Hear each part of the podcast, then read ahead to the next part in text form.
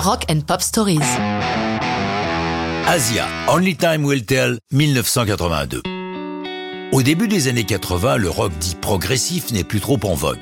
Du coup, lorsque vous avez bâti votre travail et votre réputation sur ce style, le mieux est peut-être de tenter autre chose. C'est ce que font à Londres John Wetton, ex-Wishbone et ex-King Crimson, Carl Palmer, ex-batteur d'Emerson Lake Palmer, Steve O, ex-guitariste de Yes, et Geoff Downs, qui fut clavier de Yes et des Buggles. Ce n'est pas la première fois que ces quatre musiciens tentent de monter un super groupe, mais tous les projets précédents ont avorté. Cette fois-ci, la bonne grâce à John Kalodner, directeur artistique de Geffen Records, qui porte l'association sur les fonds baptismaux. Début janvier 81, tout le monde se met au travail pour le premier album éponyme. Parmi les chansons sur lesquelles il travaille, Only Time Will Tell est l'œuvre de Geoff Downs et de John Wetton.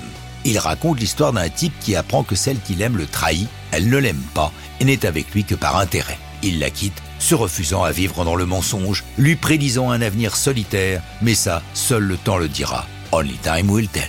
Ça fait longtemps que John Wetton porte cette histoire, elle lui est personnelle, lui-même n'a pas toujours été réglo avec sa chérie, ce qu'il reconnaît et dont il s'excuse dans l'autre gros hit de l'album, Hit of the Moment, dont je vous ai déjà parlé.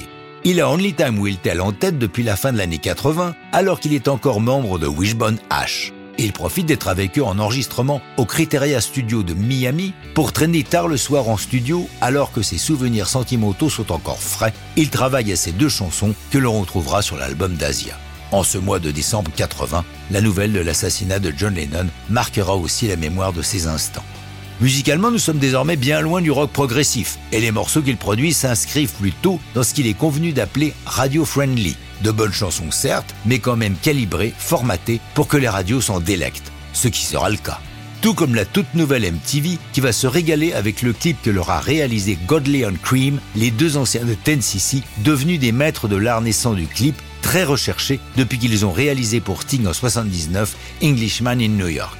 Le clip d'Asia n'a guère de sens, mais cela n'a pas d'importance. Il est surtout remarqué parce qu'il est le premier à présenter une gymnaste en action, dont on peut effectivement se demander ce qu'elle fait là.